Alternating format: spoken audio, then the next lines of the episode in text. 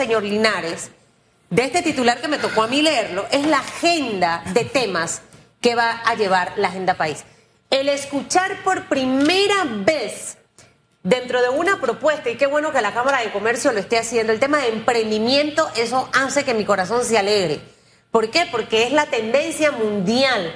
Obviamente siempre está el tema salud, siempre está el tema educación, eh, pero esto nos debe llevar a pensar, yo tengo que darle el voto a quien a mí me brinde las oportunidades de poder emprender de una manera adecuada y correcta y que no me lleve al fracaso.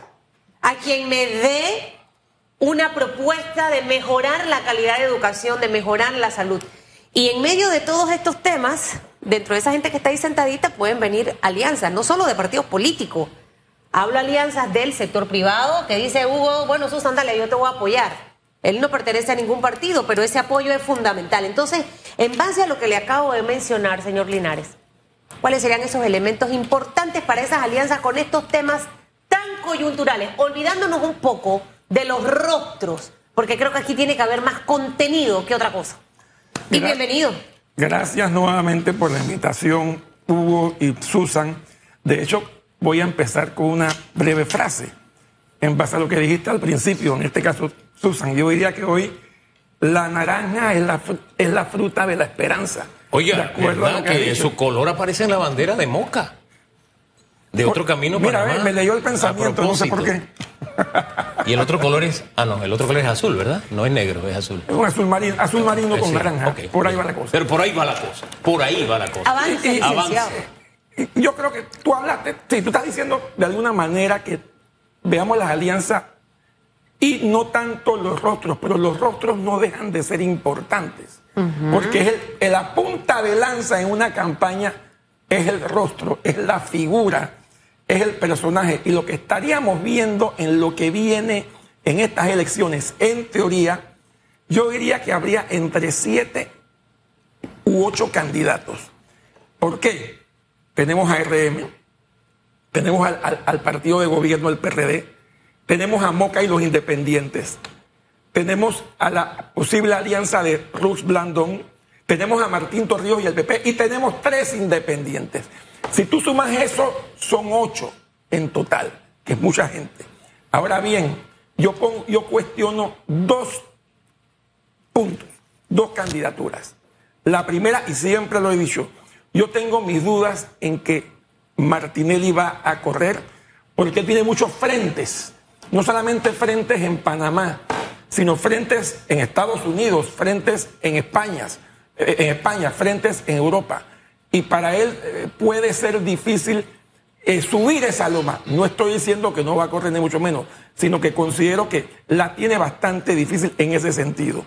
Y por el otro lado, el tema Rux, Blandon es una variable, porque habría que esperar quién gana las primarias entre Rómulo Rux y Yanivel Ábrego.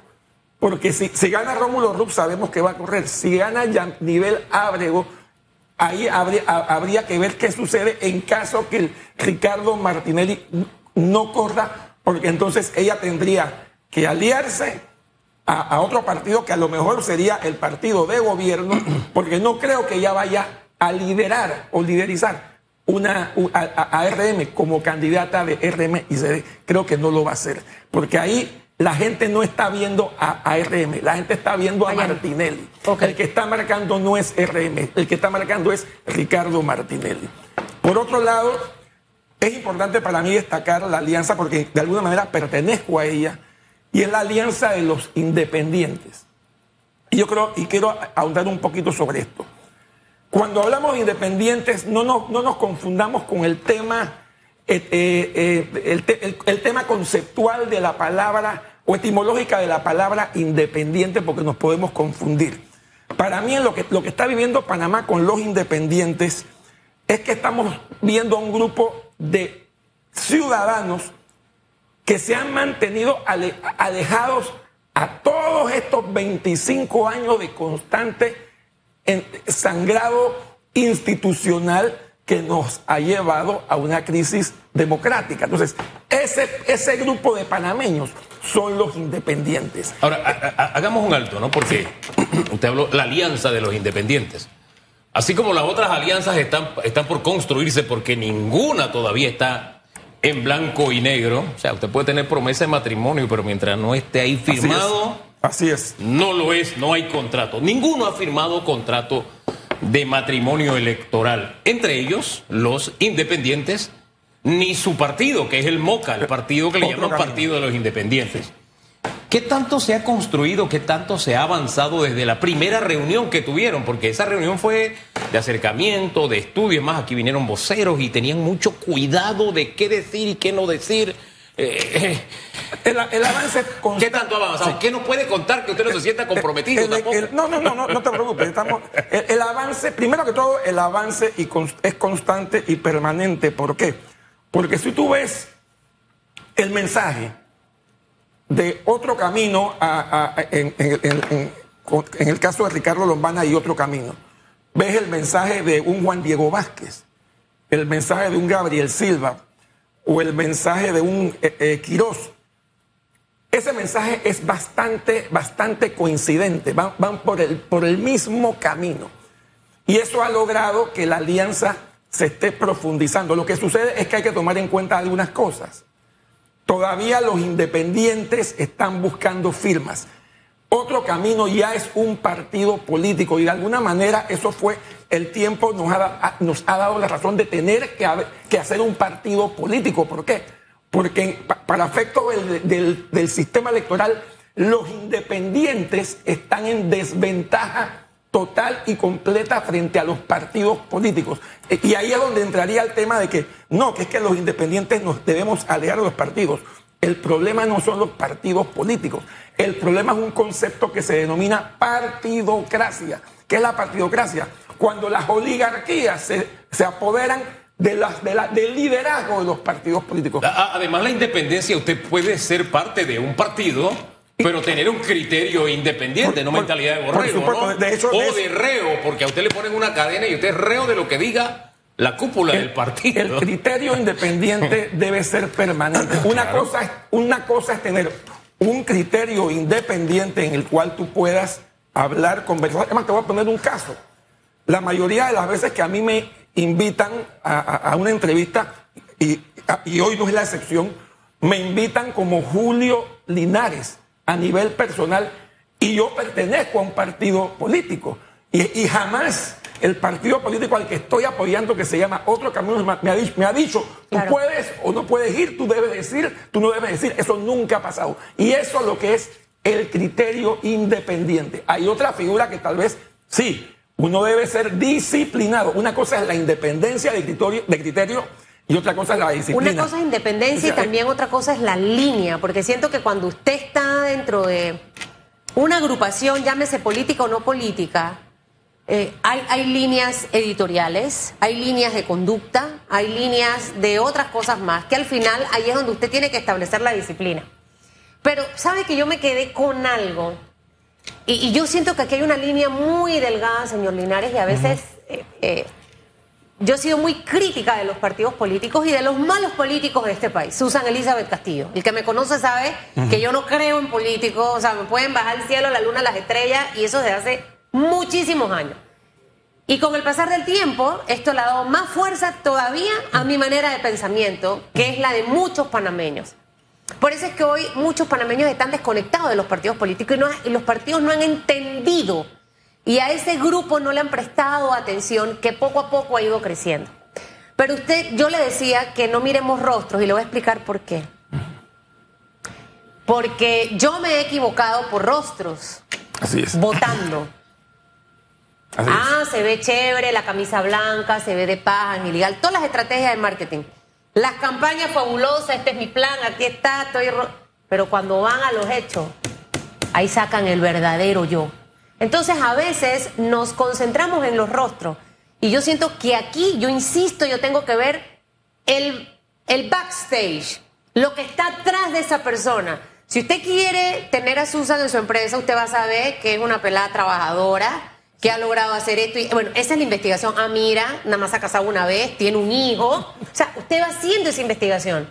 Y yo siento que es lo que en este momento nosotros tenemos que hacer como ciudadanos y los que están aspirando a llegar a la presidencia de la República en esas alianzas también tienen que ver eso. Yo sé que hay mucho ruido por haber visto al señor H al lado del señor Martinelli, porque es una figura del Partido Revolucionario Democrático. Pero ¿qué quizás lo llevó a estar allí como empresario? O sea, son muchas cosas al final que creo que como electores tenemos que, que en este momento pensar. Y si yo estuviera dentro de una agrupación política que va rumbo a las elecciones del 2024, yo no esperaría tanto para consolidar las alianzas, porque aquí esto es como el top of mind en la mente de la gente. Ya tú tienes que empezar a batallar, porque la competencia es dura, como dice Calle 7, y bien dura. Yo pienso que la papeleta va a tener muchas fotografías de personas que la gente no cree que van a estar. Bueno, hay un aforismo que dice dime con quién andas y te diré quién eres. Y yo creo que ahí entra muy bien lo que tú has acabado de explicar. No es la cara. No. Tiene que ver algo más. Así es. ¿Quién te acompaña? ¿En qué barco estás? Y, por ejemplo, y volviendo al tema del partido que, al, que pertenezco, yo creo que de alguna manera se ha demostrado que se ha podido construir un, un plan político sin clientelismo sin recursos. El día de hoy, para que lo sepa, porque mucha gente no lo sabe, el movimiento Otro Camino tiene cero eh, eh, subsidio electoral, cero, a diferencia de los 10 millones que nos han costado las primarias del resto de los partidos políticos. Entonces, ahí viene un tema importante. Y es donde yo eh, resalto el hecho de que se esté fortaleciendo, Hugo me decía al principio, bueno, ¿qué se ha avanzado? Los avances tienen que ver también con temas institucionales dentro de la ley electoral, como te dije, el tema de los independientes, por ejemplo, de Vamos, o de otros independientes que no están ni con Vamos ni con Moca, pero que son parte también de la estrategia, porque son gente muy valiosa, y esos, ese grupo independiente tiene que esperar un resultado dentro del contexto electoral que, si no me equivoco, vence el 30 de julio. Así que esa, esa fecha, 30 de julio, es importante porque va a ser la fecha donde concluye el tema de la búsqueda de firmas. Una vez eso concluya, entonces, por ejemplo, dentro del partido Otro Camino va a haber la oportunidad de, dar, de darle, por ejemplo, posibilidad de correr a, otros candidatos. Dice el señor Ricardo Lombana hace 43 minutos, no negociaré con delincuentes. Estoy leyendo textualmente su Instagram ni los de la calle, ni los de saco y corbata. Obviamente eh, hemos visto siempre la postura, el manejo de, Lombana en este sentido. Así es. Pero creo también, como se, lo hemos dicho aquí muchas veces, sí se necesita aliarse para poder llegar, porque la cosa no es fácil. Entonces, esas posibilidades con todos esos personajes que estaban en la mesa y que sé que pronto se reúnen y probablemente esté el señor Rubén Blake con el que el señor Lombana ha tenido unas diferencias a través de cartas, escritos y whatever. Pero se comunican, ellos se comunican. Este, eh, ¿Qué lograremos al final de todo esto? Incluso Rubén Blay, si no me equivoco, está apoyando al movimiento Vamos. Creo que eso es, un tema público. Eh, ah, vamos, pero no Lombana. No, no a Lombana. Sin embargo, y, y, vuelvo, el tema, el tema de Vamos y de los independientes que se han tirado por la línea, bueno, electoralmente no se llama así, electoralmente es libre postulación. Los que se han tirado por la libre postulación tienen que esperar un calendario y eso, eso lo entendemos y eso, eso es así. Por eso te digo, es muy, es muy poco probable que antes del 30 de julio se logre una alianza formal por, por, ese elemento. ¿Y cuál sería la fecha? El 30 de julio. No, la fecha para ver posibles alianzas de de otro camino vamos, etcétera. Según el, según el candidato electoral, si no me equivoco, el, último día de las alianzas, de las alianzas, y eso no quiere decir que va a ser, va a ser hasta entonces, creo que es el 30 de octubre, si no me equivoco. Pero obviamente eso, eso es demasiado tiempo. Sin embargo, ahí, digamos, se va haciendo camino al andar. Ustedes tienen elecciones este domingo a nivel de diputados, representantes, etcétera, y de seguro han reservado puestos eh, para esa negociación. para eso iba, de ese aspecto. A, eso iba. Este domingo van, a, formalizarse los candidatos de Vamos en el, para representantes, alcaldes y diputados. En el caso de los diputados, tanto en, tanto en los uninominales como en los plurinominales. En el caso de los uninominales, en el caso de las candidaturas uninominales, representantes, diputados y alcaldes, tal vez podría ser más fácil lograr un solo candidato. Y, y el ideal es ese, el ideal es que todos los independientes tengan un solo candidato. De lo contrario, nos, nos vamos a matar entre todos. O sea, la idea es que todos los grupos independientes lleven un solo candidato y eso es relativamente sencillo. Cuando, cuando digo sencillo me re- no me refiero... Oiga, eh, eh, oiga, no, no, me no, refiero no. a, que, a, que, No, a, no. que, a que no va a ser fácil Eh, eh, bajar y subir. encender esa máquina no va a ser fácil. Le voy a decir por qué. Hay grupos independientes que son como el agua y el aceite. Vamos y Moving son agua y aceite. Vamos a partir por ahí. Y hay independientes que son independientes de los independientes. No, pero es que, es que porque, mi punto porque son no era como por- Mesías, ellos son. Mi punto punto. no era ese. Mi punto no era ese. A lo que te quería decir que en los uninominales, tal vez, a pesar de lo que acabas de decir, Que es verdad. que es verdad, Bien. va a ser más fácil porque podemos, se puede, los independientes podemos escoger un candidato para representante, uno para alcalde y uno para diputado en los uninominales. Pero en el caso de los, de los diputados plurinominales, el tema se complica. ¿Por qué? Porque acuérdense que la, nos meti- a los independientes les metieron un gol más, porque ese ha sido la- la- el, el comportamiento de la Asamblea en los últimos años. ¿Qué sucede? Cuando tú eres miembro de un partido político y estás en una alianza, tú puedes correr en la papeleta de otro partido político. Pero si tú eres independiente, y oigan bien esto, si tú eres independiente y quieres además correr en la papeleta de un partido político, en este caso sería Moca, otro camino, que te, que te va a dar el puesto, adivina, no puedes hacerlo, porque la ley te lo prohíbe. Entonces, ese es uno de los tantos escollos y obstáculos que tenemos los independientes, y yo me sigo autodenominando independiente a pesar de que pertenezco a un partido político, porque es un partido político, otro camino cuyos, cuyo, cuyo presidente, cuyo candidato próximo, cuyo, cuya membresía es, tiene ese, ese carácter independiente y te lo acabo de mostrar en, el caso de mi persona, donde yo a mí nadie me está diciendo cuándo o cuándo no debo, o si debo o si debo decir algo. No, yo tengo mi criterio independiente y, y- y- y- lo he propuesto, lo, he propuesto a, a- a- a- Moca y gracias a Dios en prácticamente en, en el 100% eh, eh, eh, coincidimos. Así que eso, eso es lo importante.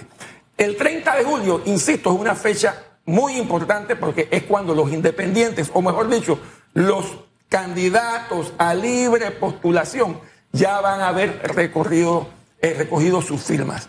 Y es una lástima que la ley electoral nos impide, en este caso, a otro camino, poder postular a independientes que quieren correr en su papeleta. Porque ¿Cuántos- eso sería lo ideal. Que corran en su papeleta y además sean candidatos a Moca, pero la ley no, Sí. no- no lo, no lo permite. Sí, bueno, la, la ley es la ley y se fueron con Y- esa ley y ya sabían las reglas del juego.